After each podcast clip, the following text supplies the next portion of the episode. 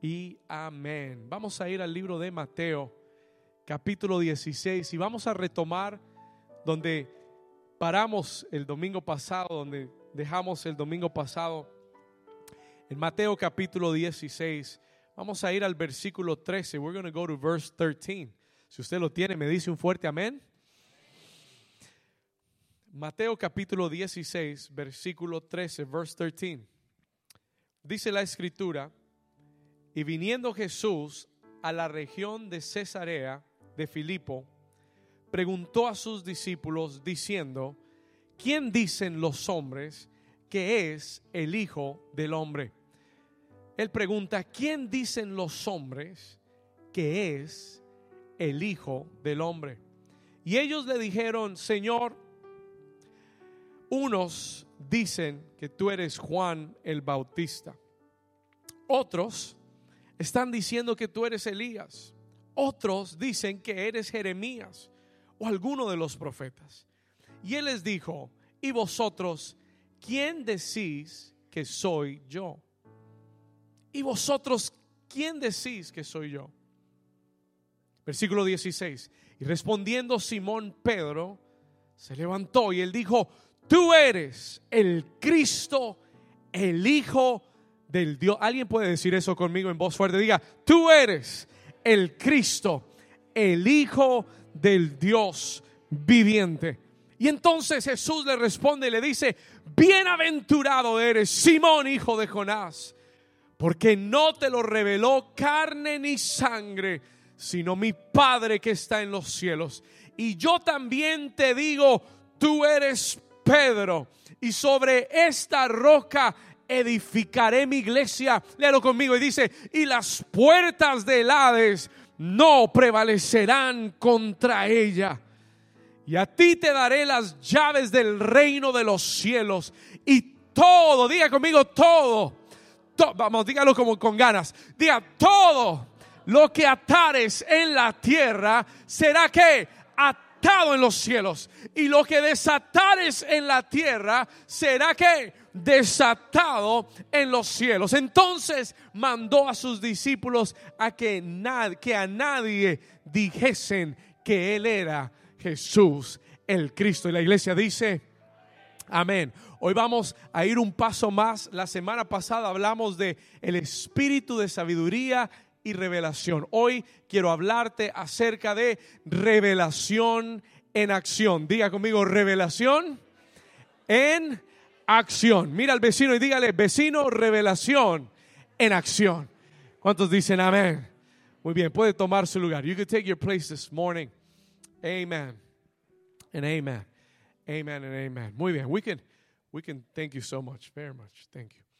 Muy bien. La semana pasada, aquellos que estuvieron aquí con nosotros, estuvimos escuchando, aprendiendo de este mensaje titulado Sabiduría y Revelación. ¿Cuántos aquí salieron comprendiendo que necesitan sabiduría y revelación?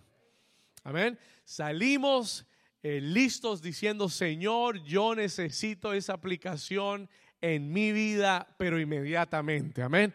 I need it right away. Para mí es muy importante que usted entienda que esto no es algo para que usted anote y, tenga conocimiento. No, no, no. Si eso es lo que usted está buscando, está en el lugar incorrecto. Dios quiere darte esto hoy. He wants to give you this today. Porque Él quiere darte herramientas para aplicar. Esta palabra es algo que se aplica a tu vida diaria. Esto es algo que se aplica en el trabajo, en la familia, en la escuela, en donde tú vayas, tú puedes aplicar lo que es sabiduría y revelación. ¿Alguien dice amén? Yo no, mi, tarea, mi trabajo, esto no es un seminario teológico. Mi tarea no es enseñarle, darle a usted teología ni información. Mi, mi trabajo es darle herramientas prácticas para que usted pueda caminar con Dios. ¿Alguien está aquí? ¿Vamos bien hasta ahí? Entonces, en el día de hoy vamos a ir un paso más allá. We're going to go a step further. Porque una cosa es tener la aplicación, otra cosa es usar la aplicación.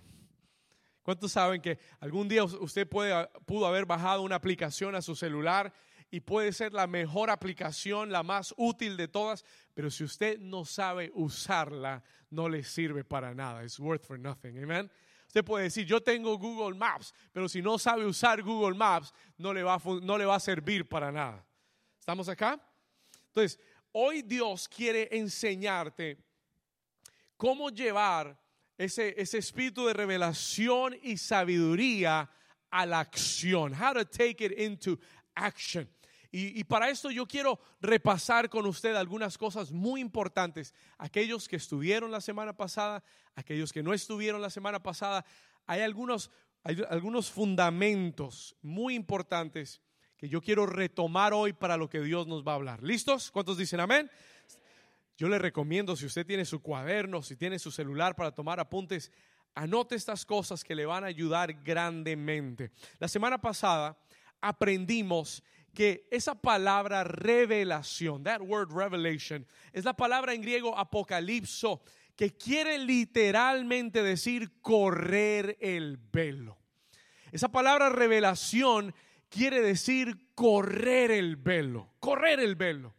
¿Y por qué necesitamos, pastor, que, que, el velo sea corrido? ¿Por qué necesitamos tener revelación? Escúcheme bien, porque cuando usted y yo entramos al reino de Dios, cuando usted y yo nacemos de nuevo y entramos al reino de Dios, el reino de Dios no es visible a los ojos humanos ni a la mente humana.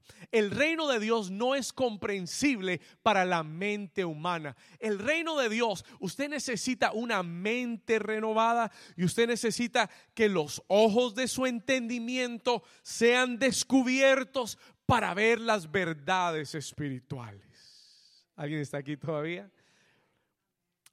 Se lo voy a explicar un poquito más. I'm going to explain this to you a little bit further.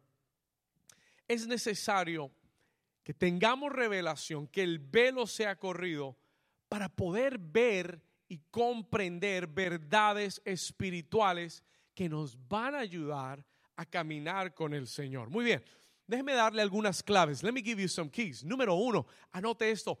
Número uno, algunas claves para todos aquellos que quieren revelación y sabiduría en su vida. Aquí van las claves. Número uno, escriba esto. El Espíritu Santo es la fuente de toda sabiduría y de toda revelación.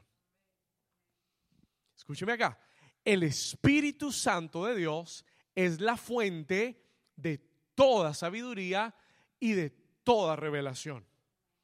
El libro de Isaías capítulo 11 nos dice que eh, hablando del Espíritu Santo dice espíritu de sabiduría, espíritu de conocimiento, espíritu de poder, espíritu de temor del Señor. Son características del Espíritu Santo. La sabiduría es una característica del Espíritu Santo. En el Nuevo Testamento la Biblia habla del fruto del Espíritu y de los dones del Espíritu. Hay un don del Espíritu que se llama palabra de sabiduría. Hay un don del Espíritu que es palabra de conocimiento, revelación. La sabiduría y la revelación bíblicamente vienen de quién? Ayúdeme, ¿vienen de quién? Del Espíritu Santo. Él es la fuente, diga amigo, el Espíritu Santo es la fuente de toda sabiduría y toda revelación.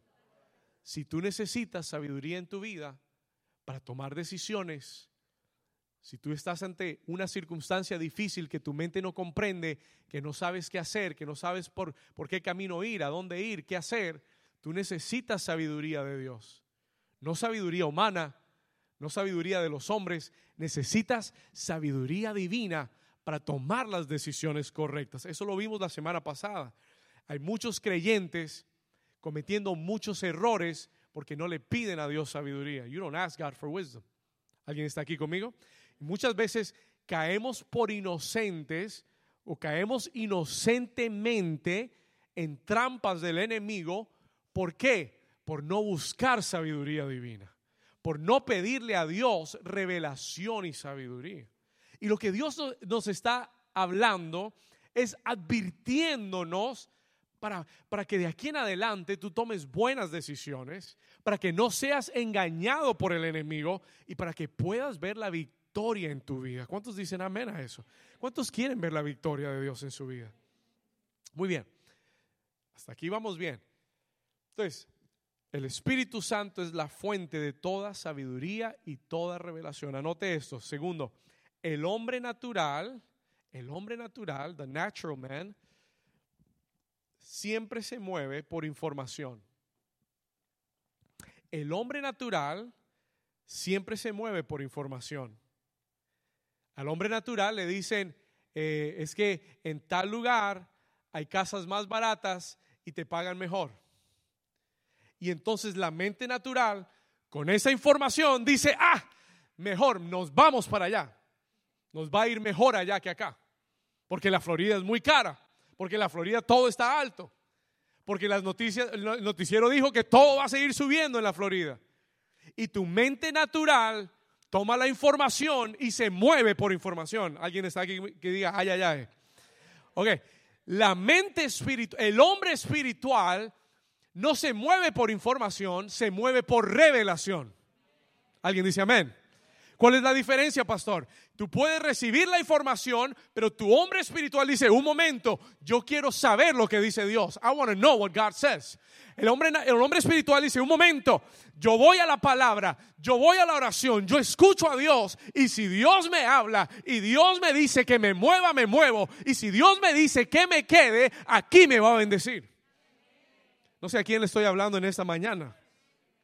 Hubo un hombre en la Biblia llamado Isaac. La Biblia dice que vino un tiempo de sequía y todos estaban yendo a Egipto porque esa era la información. Hay trabajo en Egipto, hay comida en Egipto, hay, de todo en Egipto. Están dando toda clase de ayuda en Egipto y entonces todo el mundo corrió a Egipto. Y, y cuando ya Isaac estaba empacando las maletas para irse a Egipto, Dios le habló. Y le dijo, en esta tierra yo te voy a bendecir. Así que siembra en esta tierra, porque aquí te bendeciré. Señor, pero un momento, pero es que no hay, estamos en sequía, no hay lluvia. Señor, eh, ¿qué voy a sembrar? Pero ¿sabe lo que hizo Isaac? Le creyó a la revelación de Dios, se movió en fe, sembró en esa tierra y la Biblia dice que ese mismo año Isaac cosechó cien veces más lo que había sembrado. Yo no sé a quién Dios le está hablando en este momento. Vamos, denle un aplauso fuerte si usted está entendiendo. Yo vine a exhortarte, no te muevas por información. Cada persona que usted ve tomando decisiones porque, porque vio tal noticia, tal información, tal cosa, estás obrando en tu carne. You're moving in the flesh. Si no le has preguntado a Dios y si Dios no te ha hablado y si Dios no lo ha confirmado y si Dios no te ha dado paz, no te muevas, don't move. Porque pueden haber mil trabajos y te pagan mil dólares la hora, pero no vas a prosperar. No sé a quién le estoy hablando en esta mañana, en esta tarde. Diga conmigo por revelación. El que se mueve por revelación siempre va a ganar. It's always going to win. Usted no sabe lo que va a pasar en una semana, Dios sí. ¿Alguien está aquí conmigo? Usted no sabe lo que va a pasar en un mes, Dios sí sabe. Y para donde todo el mundo se está yendo, usted no sabe lo que viene para ese lugar. Y por eso usted no puede hacer lo que el mundo hace. Por eso los hijos de Dios necesitan revelación. You need revelation. Alguien diga, Señor, dame revelación.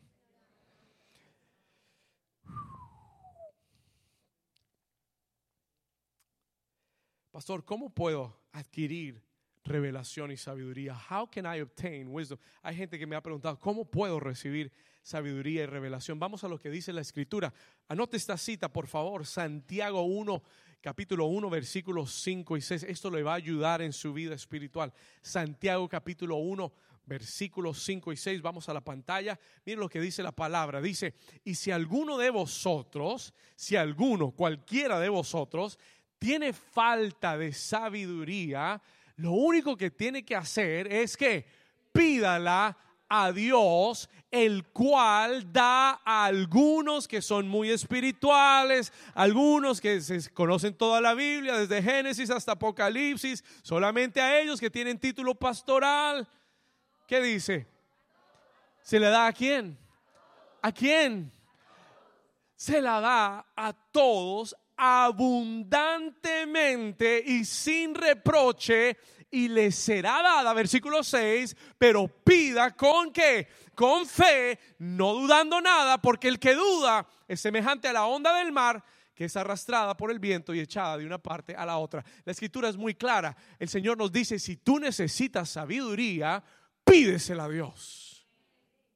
Si estás ante una situación que no sabes qué hacer, pídele a Dios sabiduría. ¿Sabe por qué no tenemos sabiduría? Porque no pedimos sabiduría.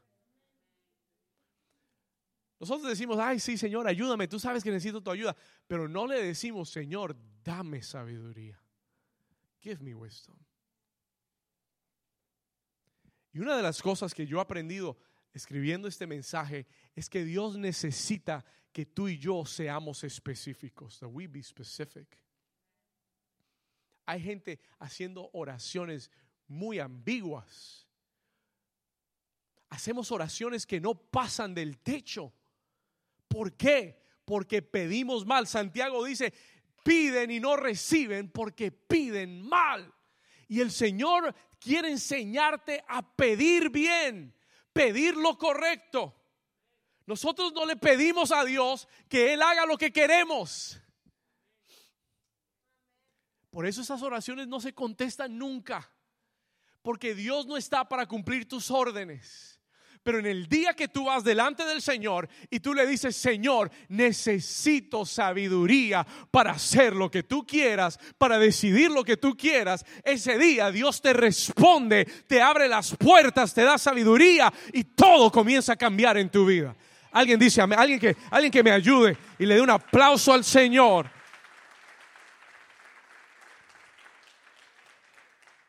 Tienes que pedirla, diga al vecino, tienes que pedirla ya está disponible, solo tienes que pedirlo. You've got to ask for it. Pídele al Señor sabiduría. Si tienes que tomar una decisión, si tienes que tomar un trabajo, si tienes que tomar eh, alguna determinación muy importante en tu vida, pídele sabiduría al Señor. Que te dé sabiduría. Let Him give you wisdom. Que el Señor te dé sabiduría. Mientras yo, yo le decía, Señor, eh, dame sabiduría. El Señor me decía, ¿sabes por qué? Escucha esto, listen to this. El Señor me dijo, ¿sabes por qué el espíritu de sabiduría y de revelación tienen que ir juntos? You know why they have to be together. Y yo decía, le dije, Señor, ¿por qué? Él me decía, sí, el espíritu de sabiduría y de revelación necesitan trabajar juntos. Yo le dije, Señor, ¿por qué? Y él me dijo, porque la revelación te muestra lo que está oculto, pero la sabiduría te enseña cómo usarlo.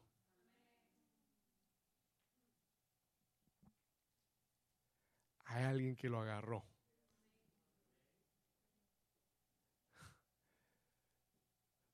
Porque tú puedes tener revelación y ver algo oculto, y de esto le voy a hablar hoy.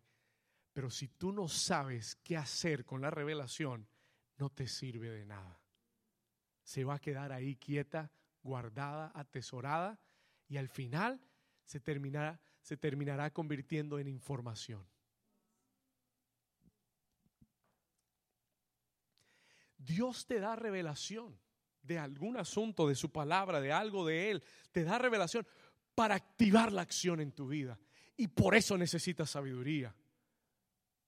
Tú puedes ver una verdad bíblica, pero si no sabes cómo activarla, si no sabes cómo ejercerla, no te va a servir. Si usted descarga en su celular Google Maps y le dice a todo el mundo, yo tengo Google Maps, pero no sabe usarlo, no le sirve de nada. ¿Estamos acá?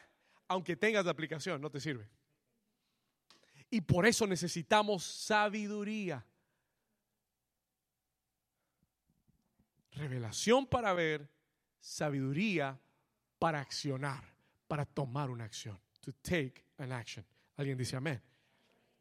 Toda revelación, escriba esto, toda revelación divina, toda revelación que Dios nos da, siempre tiene que llevarnos a la acción. Always needs to take us into action. Toda revelación que Dios nos da siempre tiene que llevarnos a la acción. La revelación de Dios no es para llenarte la cabeza, no, es para empoderarte. It is to empower you, para empoderarte para ir a otra dimensión. Vamos a estudiarlo. Vamos a Mateo 16, donde leímos esta tarde. Vamos al capítulo 16. Este fue un texto que eh, estudiamos la semana pasada también, pero yo quiero tomar un tiempo y detenernos para mirar algunos versículos importantes que Dios quiere hablarte en este día. Hay algo muy específico que Dios me dio para la iglesia. Mateo capítulo 16, Matthew 16. Vamos a ir ahí. Y en el texto que leímos, eh, nos dimos cuenta la diferencia entre información y revelación. The difference between information and revelation. No tienes que poner ningún versículo. We take that off for now. En el texto que leíamos, escúcheme bien. Jesús está con sus doce discípulos. Gente que ha caminado con Él por años. Y Él les hace una pregunta. Él les dice, ¿quién dice la gente que soy yo? Once de ellos tenían la información. Eleven had the information. Señor, están diciendo que tú eres Elías. Por ahí dicen que tú eres Juan el Bautista, en el otro lado están diciendo que eres Jeremías, por allá dicen que eres uno de los profetas. Diga conmigo, información. Once de ellos tenían toda la información correcta. Eso es lo que la gente decía. Y cuando Jesús los mira y les dice, pero un momento, ustedes, ustedes, ustedes saben lo que la gente dice, pero la pregunta es, ustedes, ¿quiénes dicen que soy yo? Y de los doce, uno solo tenía revelación. Only one had revelation. Escúcheme bien por un momento. Yo creo que eso es una realidad. A mí me asombra eso. That, that really just me asombra. ¿Sabe por qué?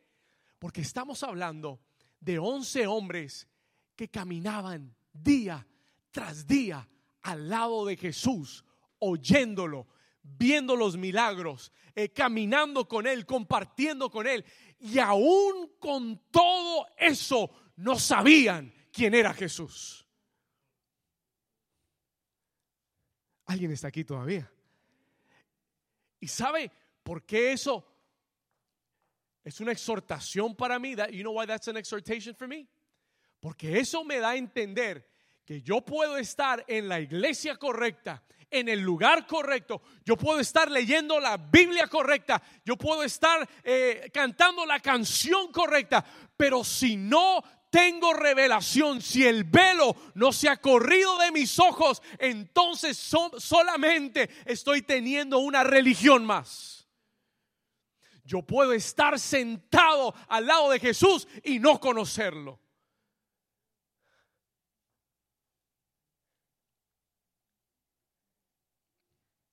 Jesús dice, un día en el reino de, los cielos van a llegar muchos que van a decir, Señor, yo servía en New Season. Yo iba a las dos reuniones, 10 de la mañana, 12 pm. Servía. Yo le ayudaba al pastor. Yo adoraba. Yo reprendía demonios yo sanaba enfermos. Y el Señor los va a mirar y les va a decir, no te conozco.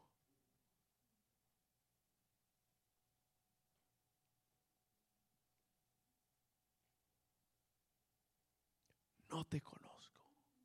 ¿Sabes por qué no te conozco? Porque tú tampoco me conociste.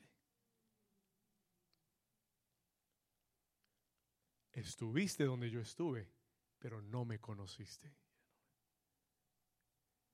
Estuviste donde yo estuve, pero tu vida nunca cambió. ¿Usted sabe que el cambio en nuestra vida es un resultado de verlo al Señor? No es un resultado de adaptar leyes y mandamientos. Eso es religión. Pero cuando yo veo al Señor cara a cara, mi vida tiene que cambiar. No hay forma que yo vea al Señor y siga con el mismo pecado. No hay forma que yo vea al Señor y siga con los mismos malos hábitos. No hay forma que yo, es, yo sepa que camino con Él y haga las cosas que no le agradan a Él. There's no way. Y el Señor me habló en esto mucho. Y me dijo, David, suceden dos cosas. Escuchen lo que le voy a decir. Dos cosas suceden para aquellos que no han tenido una revelación mía y están en la iglesia. Suceden dos cosas. Aquellos que están en la iglesia, pero aún tienen los ojos del entendimiento vendados. Conocen a Jesús por información, por lo que otros le han contado. Y el Señor me dijo, suceden dos cosas. Two things will happen. La primera, el que no ha tenido revelación y está en la iglesia, tarde o temprano, regresa al mundo. We'll go back to the world. El que no ha tenido revelación verdadera del Señor, tarde o temprano, el mundo lo va a traer de nuevo. Y se regresa corriendo al mundo. Escúcheme. Y lo segundo que sucede, si no te regresas al mundo porque ya tienes tanto tiempo en la iglesia y ya tienes tanta costumbre en tu vida y no te regresas al mundo, lo segundo que puede pasar es que si no regresas al mundo y te quedas en la iglesia sin revelación, te conviertes en un religioso.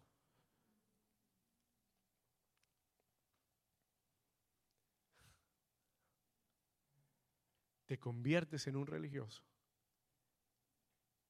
que sigues a Dios por mandamientos pero no porque tu corazón ha sido transformado.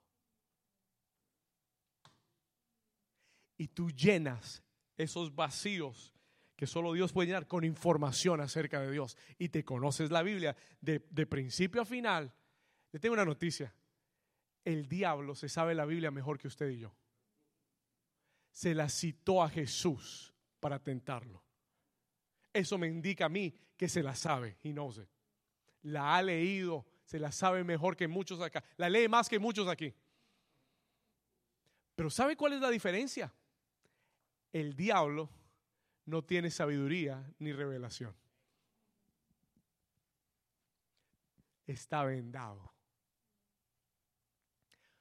¿Usted cree que si él hubiera tenido sabiduría y revelación, hubiera hecho todo para que crucificaran al Señor? Si él hubiera tenido sabiduría y revelación, él nunca hubiera tratado de que crucificaran al Señor. Porque él hubiera sabido que si lo crucificaban, entonces Él iba a través de su muerte a redimir toda la humanidad con su sangre, nos iba a limpiar de nuestros pecados y que al tercer día Él iba a resucitar de la muerte y que hoy el poder de resurrección iba a operar en nosotros y que íbamos a tener vida eterna en Cristo Jesús. ¿Alguien está aquí conmigo? Diga conmigo sabiduría y revelación. La buena noticia es que tú y yo sí tenemos sabiduría y revelación. La buena noticia es que sí podemos acercarnos a Dios a cara descubierta, sin velo en nuestros ojos, mirando como en un espejo la gloria del Señor para ser transformados a su imagen de gloria en gloria. Alguien dice amén a eso. Alguien dice amén. Cuando tú lo comprendes, when you understand it, cuando tú lo comprendes, tú oras y le dices, Señor, quita el velo de mis ojos. Quita toda religiosidad de mi vida. Quita, Señor, toda, toda ley de los hombres y dame la ley del Espíritu. Escríbela en mi corazón. Aleluya escríbela en mi corazón. Por eso yo no creo en estar diciéndole a la gente lo que tiene que hacer y lo que no tiene que hacer. Ay, mira acá y haga acá y allá, allá. No, no, el Espíritu Santo de Dios tiene que hablar y traer convicción a tu espíritu de lo que está bien o lo que está mal. Si yo te lo digo, si yo te lo digo, tú lo vas a hacer por un momento y después vas a hacer lo que se te dé la gana. Pero si el Espíritu Santo te cambia de adentro hacia afuera, entonces tú serás totalmente nuevo en Dios. Are you here with me? ¿Cuántos dicen gloria a Dios? Dígale al vecino, vecino, creo que Dios me está hablando hoy. Dígale, dígale, creo que Dios me está hablando. ¿Cuántos Dios les está hablando hoy? ¿Es esto bueno o no? ¿Es this good? This is powerful stuff. Escuche esto. Diga conmigo sabiduría y revelación. Oh, yes. Pedro se levanta y le dice, tú eres el Cristo, el Hijo del Dios viviente. Jesús dice, wow, Pedro, bendito eres, Pedro, porque eso no lo viste en YouTube. Bendito eres porque eso no te lo contó el pastor. Bendito eres porque no lo leíste en un libro, no lo oíste de nadie. Bendito eres porque eso te lo reveló mi Padre que está en los cielos. Nunca nadie había declarado eso de Cristo. Nunca nadie había dicho eso de Cristo. Ni el mismo Cristo lo había dicho de él mismo. Pedro no lo había oído en ningún lugar. Eso vino por revelación a su espíritu. Él dijo, tú eres el Cristo, tú eres el Hijo de Dios, tú eres el verbo hecho carne que vino a la tierra, que va a morir en la cruz por nuestros pecados, nos vas a redimir. Tú eres el Hijo del Dios viviente. Y lo que el Señor le dice a continuación es lo que yo quiero entrar en esta tarde a contar, a enseñarte. Porque lo que Él le dice a continuación es el resultado de la revelación en nuestra vida. Cuando tú tienes revelación de quién es Dios, when you have a revelation of who God is in your life, entonces lo siguiente aplica. Vamos a ir al versículo, vamos al texto. Él le dice bienaventurado, versículo 18. Y también te digo que tú eres Pedro, y sobre esta roca edificaré mi iglesia y las puertas del Hades no prevalecerán en contra de ella. ¿Cuántos dicen amén? Diga conmigo, las puertas del Hades no prevalecerán en contra de los que tienen una revelación de quién es Dios. O escúchame bien, escúchame lo que te voy a decir. Las puertas del Hades se van a levantar en tu contra. Sí, las puertas del infierno se levantarán en tu contra, atacarán tu vida, atacarán tu familia. Eso es una realidad. Eso va a venir sí o sí, usted quiera o no quiera. El infierno te atacará. Pero la promesa de Dios es, los que saben quién es Dios, ellos prevalecerán en contra de todo ataque de las tinieblas.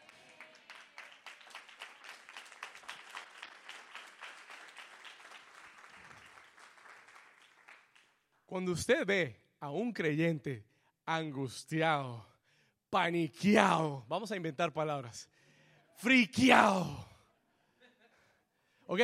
Cuando usted ve a un creyente, creyente temblándole las piernas porque el enemigo lo está amenazando, porque tiene una situación que lo está amenazando, entonces yo le tengo una noticia, esa persona todavía no tiene una revelación clara de quién es Dios. Porque si usted supiera en verdad quién es su Dios, usted al diablo no le corre. Porque Jesús dijo, Pedro, tú tienes revelación. Y cuando tú tienes revelación, las puertas del mismo infierno se pueden levantar y se van a levantar, pero no van a prevalecer en tu contra tarde o temprano, tú sabes que sabes que sabes quién es tu Dios. Tú sabes que tu Dios es sanador. Tú sabes que tu Dios es liberador. Tú sabes que tu Dios restaura. Tú sabes que tu Dios provee. Tú sabes, tú lo sabes que lo sabes. No te lo contó nadie, tú lo sabes. You know it. Porque tú lo has visto en tu vida. Porque tú lo has experimentado. Tú lo sabes porque tú has estado ahí con Él. Tú lo has visto en acción. Y cuando tú lo sabes, no hay diablo en esta tierra que te pueda derrotar. ¿Estoy predicando a alguien en esta mañana o no? When you have revelation of who God is. Mira lo que dice este texto. Daniel, vaya conmigo a Daniel capítulo 11, Versículo 32, rápido, este es un, esto es extra, esto es un bono. Daniel 11, 32, just quickly, me encantó este versículo y quiero compartirlo. Alguien le va a servir. Mira lo que dice. Habla acerca de los últimos tiempos. Está hablando acerca del enemigo, cómo con lisonjas seducirá a los violadores del pacto. Pero hay un versículo, hay una parte de este versículo que dice, más el pueblo. Diga conmigo, más el pueblo. ¿Que qué? Que con, que qué? No el pueblo que ha ido a la iglesia no el pueblo que ha leído la Biblia. No dice que el pueblo que va a New Season. Dice el pueblo que, que, que conoce. I know God. Yo conozco a Dios. Yo soy amigo de Dios. Yo hablo con Dios, tengo comunión con Dios. Yo he visto a Dios, he experimentado a Dios, he sentido a Dios, he visto milagros de Dios. Nadie me puede convencer que no lo conozco. Nobody can convince me that I don't know him. El pueblo que conoce a su Dios se esforzará y actuará.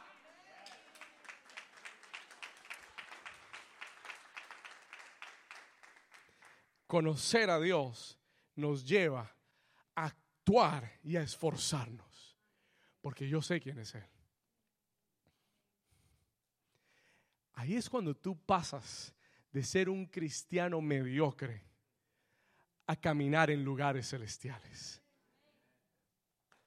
Dios está invitando a esta iglesia a salir de la mediocridad espiritual y nos está invitando a sentarnos con Cristo en lugares celestiales. Yo quiero sentarme con Cristo en lugares celestiales. I want to be seated with Christ in heavenly places.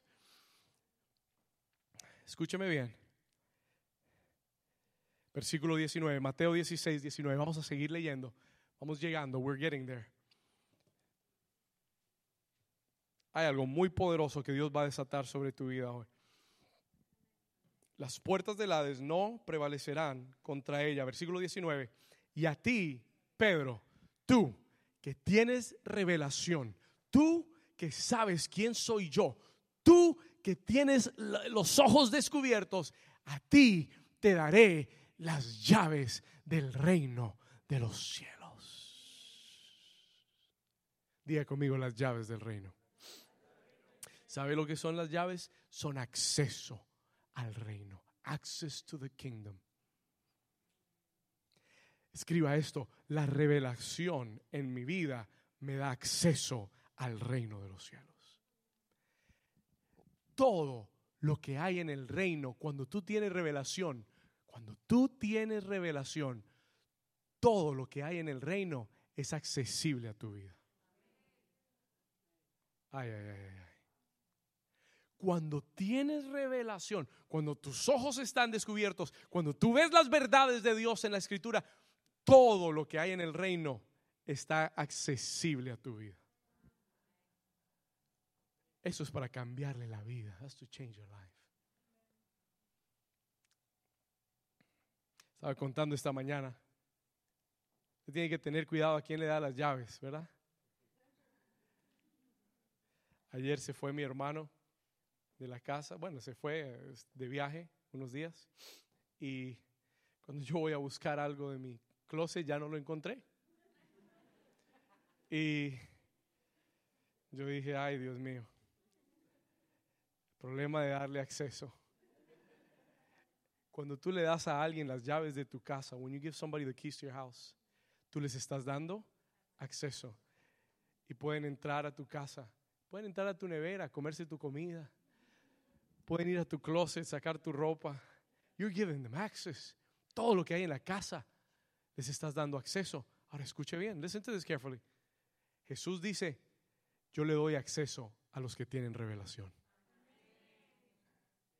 Y usted dice, pastor, ¿y para qué necesito yo acceso al reino de los cielos?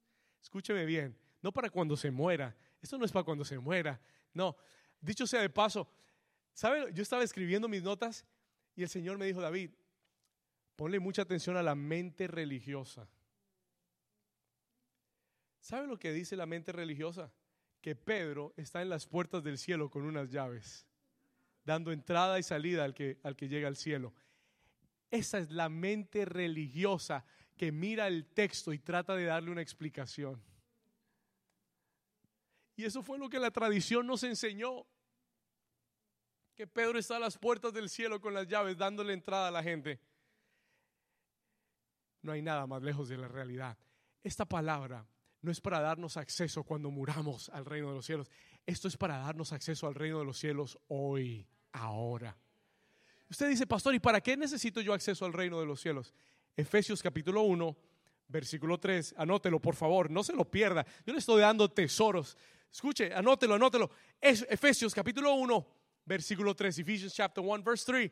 Bendito sea el Dios y Padre de nuestro Señor Jesucristo, que nos, que nos que, ¿en qué tiempo está eso? Pasado, presente o futuro. Que nos bendijo, pasado. It is in the past. Ya fue hecho, ya la bendición fue dada, ya nos bendijo. He's already blessed us. Nos bendijo con algunas bendiciones.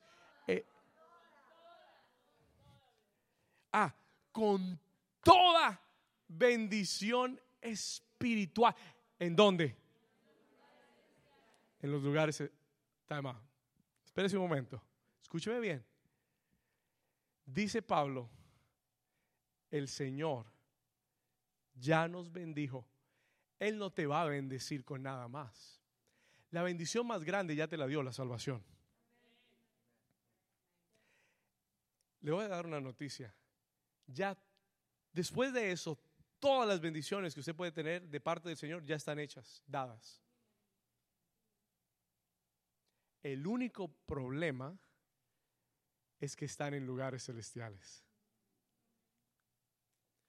Tu sanidad está en lugares celestiales. Tu provisión está en lugares celestiales. Tus papeles de inmigración no están en la corte de los Estados Unidos, están en lugares celestiales. ¿Alguien está aquí conmigo? La salvación de tu casa está en lugares celestiales. ¿Para qué necesito llaves de acceso? Porque Dios te quiere dar acceso a lugares celestiales para que tú tomes las bendiciones espirituales y las traigas a tu vida hoy, aquí, en esta tierra.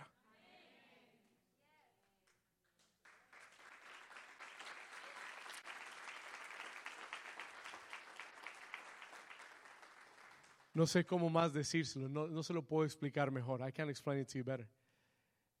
Jesús dijo, el que tenga oídos para oír, oiga. Hay un comediante colombiano que dice, el que lo entendió, lo entendió. Y el que no lo entendió, pídale a Dios sabiduría y revelación. Pero el día que tú entiendas esta verdad, escúcheme lo que le voy a decir, el templo de esta iglesia ya está. Está en lugares celestiales. Ya las llaves están para reclamarlo y para traerlo a, nuestra realidad aquí.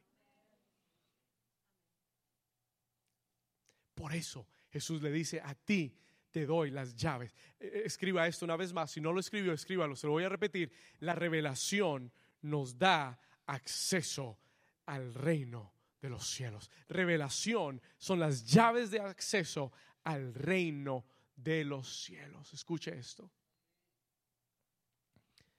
Versículo 19, sigamos, sigamos porque el tiempo va corriendo. Time is running out. Verse 19. Y a ti te daré, diga conmigo, gracias Señor. Haga esto con fe, diga, gracias Señor, porque tú me has dado las llaves del reino de los cielos. Ahora dígale, Señor, enséñame a usar las llaves de tu reino. El Señor le dice, a ti se han dado, se te han dado las llaves del reino de los cielos y todo, escucha esta parte, porque esta es la parte en la que vamos a terminar. This is the part where we're going to finish.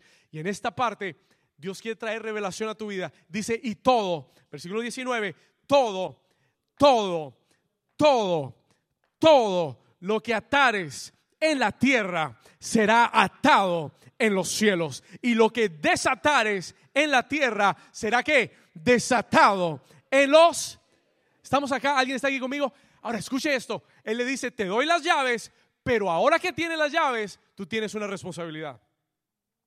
Tú tienes revelación. La revelación te da acceso, Pero ahora que tienes acceso, tú tienes una responsabilidad. Está en ti atar y desatar. Ya Dios no lo va a hacer por ti. Él no dijo, tienes las llaves, yo voy a atar por ti y voy a desatar por ti. Él dijo, tienes las llaves, ahora todo lo que tú, lo que tú atares en la tierra, yo me voy a poner de acuerdo contigo y lo voy a atar en el cielo. Y lo que tú desates en la tierra, yo me pongo de acuerdo contigo y lo desato en los cielos.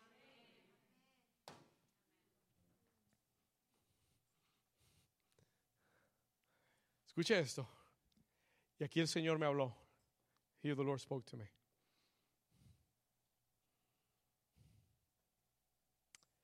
Una vez que tú tienes revelación, acceso al reino, tú tienes que moverte en fe. You've got to move in faith. Anote esto, por favor. ¿Cómo llevarlo a la acción? How do I take it to the action? Anótelo. Tienes que moverte en fe. You've got to move in faith. La fe, fe es la moneda del cielo. Faith is the currency of heaven. Tú tienes que tomar decisiones en fe. Cuando tú tienes revelación, tu vida de oración cambia. Your life, your prayer life changes. Ya tú no puedes orar como estabas orando la semana pasada. Hay un mayor nivel de fe en tu oración. Hay un mayor nivel de autoridad en tu oración. Y esto es a lo que voy. This is where I'm going. El Señor le dice, si tienes revelación, eso cambia tu posición. That changes your position. Porque ya tú no operas desde la tierra, ahora tú operas desde el trono de Dios. Yo no estoy, yo no oro para que el Señor tenga misericordia y haga algo. Si, Señor, si tú quieres, por favor, yo, yo te pido, por favor. No, un momento. Si usted tiene revelación, la Biblia dice que usted está ahora mismo sentado con Cristo. ¿Sabe por qué sentado? No porque Cristo está cansado de estar parado. ¿Sabe por qué sentado? ¿Por qué? Porque Él está sentado en un trono de autoridad. Entonces, Pablo dice en Efesios 1, él dice, él dice, si nosotros tenemos el espíritu de sabiduría y revelación, si el poder de resurrección está en nosotros, entonces tú y yo estamos sentados con Cristo en lugares celestiales sobre principados, potestades y gobernadores de tiniebla y todo lo que tú y yo atemos desde la tierra es atado en los cielos también. Ok, ahora escuche esto por favor, quédese conmigo Deme 10 minutos más, 5 minutos más. We're going to bring this home right now. Porque hay algo muy específico que Dios me habló para la iglesia. Y el Señor me dijo, David, New Season está por entrar en un nuevo nivel de autoridad espiritual. Y Dios está hablándote esta palabra. God is speaking to us this word. El próximo domingo va a ser una explosión aquí. Si usted no ha visto a Dios en acción, prepárese. El próximo domingo esto va a ser, traiga el casco antiexplosivo. Va a ser una bomba. Una explosión. Pero escúcheme bien. No es casualidad. It is not a coincidence. Este mensaje de hoy es Dios invitándonos a tomar una nueva posición de autoridad. No te quedes con solamente, ay, sí, yo tengo, Señor Espíritu de Sabiduría y Revelación. La pregunta es, ¿para qué?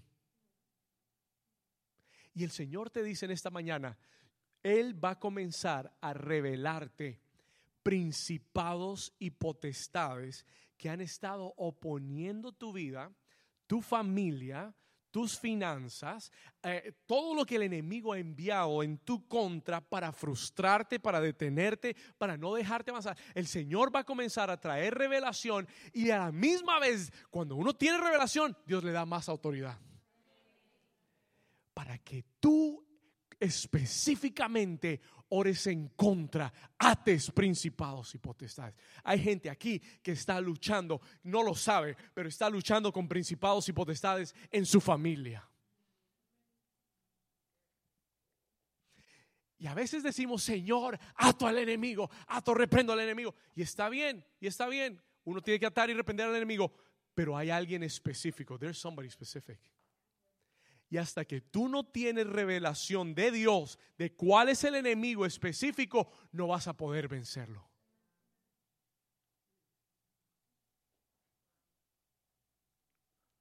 ¿Alguien está aquí todavía? Hay batallas económicas, financieras, hay batallas de provisión en tu vida. Tú no sabes por qué estás luchando tanto para sacar el negocio adelante, por qué estás luchando tanto para poder tener tus, tus finanzas en orden. Hay principados de este siglo que están atando tus finanzas, que están atando tu economía y hasta que no tengas revelación y autoridad para hablarle al diablo en la cara y atarlo por su nombre no vas a ver la liberación en esa área de tu vida. ¿Cuántos están aquí todavía? Hace varios años atrás ya. Escuche esto.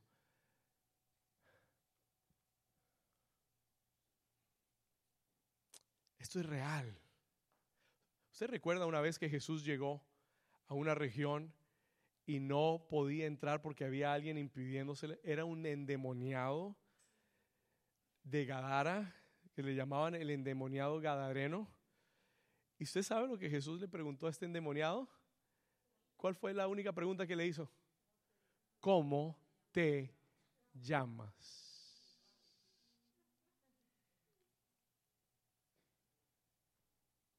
Muchos aquí están peleando con enemigos que no, tú no sabes cómo se llaman. Y hasta que no sepas quiénes son, no los puedes vencer. Hace años atrás, yo pasé una, situación económica difícil. Me gradué y no tenía trabajo. Creo que fueron cuatro o cinco meses.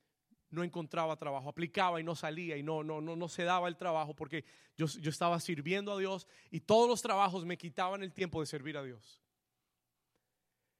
y luché como cuatro o cinco meses.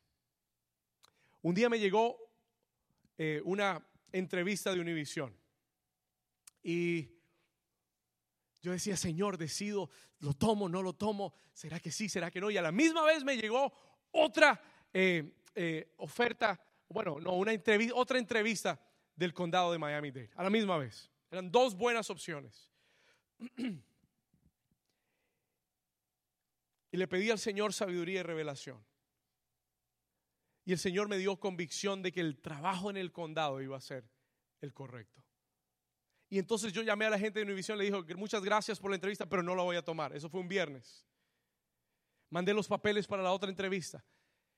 El día lunes me llaman del condado, me llaman una agencia que trabajaba para el condado y me dice, me dice, David, qué pena con usted. No, no, no, no, un momento. Qué pena con usted, pero en su hoja de vida usted no tiene suficiente experiencia para trabajar acá. Y toda la fe, y todo el ánimo, y toda la revelación se cayó al piso. Y yo estaba molesto con el Señor. Había renunciado a una oferta porque creía que la revelación era para esta. Y pasó el lunes, y pasó el martes y el miércoles. Yo estoy en la presencia del Señor, estoy haciendo mi tiempo devocional con Dios. Estoy leyendo el libro de Éxodo, capítulo diario, estaba leyendo y esa mañana del miércoles en la mañana estoy leyendo el capítulo donde el Señor le dice a Moisés, ve delante de Faraón y dile, suelta a mi pueblo. Y algo en mi espíritu hizo se me abrieron los ojos espirituales. Y el Señor me habló y me dijo, David, el que tiene tu trabajo se llama Faraón. Tú ve ahora y dile a Faraón que suelte tu trabajo. Something changed in the atmosphere. Algo cambió en la atmósfera en ese momento. Yo estaba afligido, estaba triste, desanimado, pero me levanté en ese momento y comencé a orar no como la oración que había hecho los últimos tres días. Comencé a orar con autoridad, con revelación. Y le dije, y le dije, Satanás, hoy Faraón, yo te hablo en el nombre de Jesús y te digo, suelta mi trabajo. Así, tal cual. Miércoles en la mañana terminé. Me sentí fortalecido, me sentí rejuvenecido. A las 3 de la tarde suena el teléfono. 3 p.m. The, phone rings. Yo sabía en mi corazón quién era. I knew who it was. Contesto la llamada y me dice, me dice el tipo, me dice David, yo no sé qué pasó, no entiendo lo que pasó, pero me llamaron del condado y me dijeron que quieren entrevistarte este día viernes, así que prepara todo porque vas a la entrevista. Ese viernes fui y el lunes me contrataron. Llevo 10, más de 10 años trabajando en un lugar donde saben que soy pastor, donde me han dado flexibilidad, donde Dios me ha bendecido, porque era la bendición de Dios para mí. Pero tú necesitas revelación. Tú necesitas saber cuál es el enemigo. Tú necesitas hablarle con autoridad, atarlo en el nombre de Jesús. Déjeme decirle, si ese día yo tengo la revelación y me quedo cruzado viendo el televisor, mirando el techo o sigo llamando a otras personas para preguntarles qué trabajo tienen y no, y no tomo la palabra y no ato al enemigo, entonces no vería la respuesta del Señor. Dígale al vecino, tú necesitas tomar acción en la revelación. Vamos, dígaselo con autoridad. Dile, necesitas tomar acción en la revelación. Hay alguien que Dios te está hablando hoy. Pastor, yo no sé si eso es bíblico. Hechos capítulo 13, vamos ahí. Y aquí vamos a terminar. We're going to finish here. Acts chapter 13. Todo lo que yo le he enseñado hoy lo vamos a resumir aquí en este texto. Hechos capítulo 13, Acts chapter 13. Escuche esto. Hechos 13, versículo 6. Vamos a leer algunos versículos y vamos a terminar. Hechos capítulo 13, versículo 6. El mismo apóstol Pablo nos va a enseñar hoy esta lección de revelación en acción. Diga conmigo, revelación en acción. Hechos capítulo 13, versículo 6. Y habiendo atravesado toda la isla hasta Pafos, hallaron a cierto mago. Escuche esto, falso profeta. Se hacía pasar que era profeta, pero era qué? Falso profeta. Era, ¿qué más dice la escritura? Dice que era judío. Se llamaba, se hacía llamar Bar Jesús, hijo de Jesús. Ay, ay, por eso necesita revelación. ¿Alguien está aquí conmigo? Por eso necesita sabiduría. No todo el que se llama Jesús es de Dios. Ay, ay, ay. Escúcheme, vamos acá. Verse 7, versículo 7. Que estaba con un hombre muy importante llamado el procónsul Sergio Paulo. Este era un hombre eminente romano. Escuche, este falso profeta era como un asesor de Sergio Paulo, estaba con él continuamente. Dice que Sergio Paulo era varón prudente. Este llamado, llamando a Bernabé y a Saulo, deseaba, ¿qué deseaba? ¿Qué deseaba? Él tenía hambre, él quería oír la palabra de Dios igual, así como tu familia quieren oír la palabra, así como tus hijos, ellos quieren, tienen un deseo, pero escuchen lo que sucedía, versículo 8, pero le resistía Elimás, el mago, pues así se traduce su nombre, procurando apartar de la fe al procónsul. Este era un falso profeta, un mago. Este era un infiltrado del enemigo, metido ahí en la vida del procónsul para apartarlo de que no oyera y no recibiera la palabra.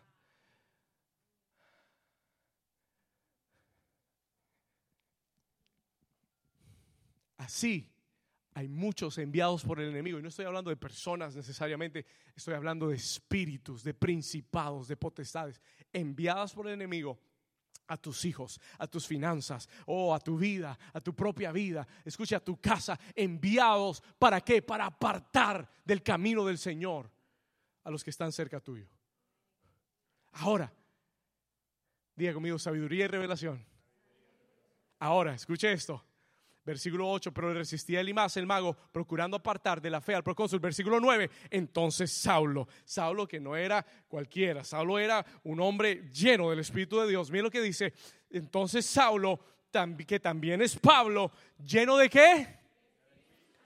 Eso, eso es lo que ahí es donde tú tienes que estar, lleno del Espíritu Santo. Porque si estás lleno del Espíritu Santo, tendrás sabiduría y tendrás revelación. Lleno del Espíritu Santo. Siga leyendo conmigo. Mira lo que dice fijando en él los ojos, le dijo, oh lleno de todo engaño y de toda maldad, hijo del diablo, enemigo de toda justicia, no cesarás de trastornar los caminos rectos del Señor. Pablo lo llamó por su nombre. ¿Sabe lo que le dijo?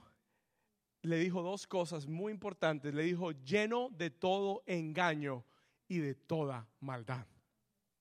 Él lo vio con revelación, supo quién era le dijo, lleno de todo engaño y de toda maldad, hijo del diablo. Y no le está hablando al hombre, le está hablando al espíritu que está influyendo, al principado que está influyendo a ese hombre. Y le dice, escuche, ¿hasta cuándo no cesarás de trastornar los caminos rectos del Señor? Versículo 11, versículo 11. Ahora, diga conmigo, ahora. Diga, ahora, ahora. Pues he aquí que la mano del Señor está contra ti. Escuche, que la mano del Señor está contra ti y serás ciego y no verás el sol por algún tiempo. Diga conmigo, inmediatamente. Diga, inmediatamente, ¿qué sucedió? Cayeron sobre él oscuridad y tinieblas y andando alrededor buscaba que lo condujesen con la mano.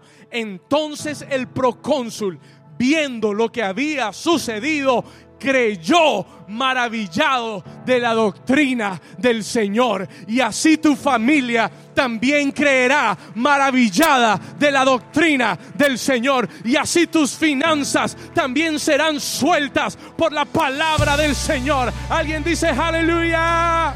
Vamos a darle un aplauso fuerte. Dale un aplauso fuerte. Come on, worship team. Dale un aplauso fuerte. Si alguien puede, dale un grito de victoria. Ponte de pie con nosotros, con tus manos levantadas, con tus palmas juntas en esta tarde.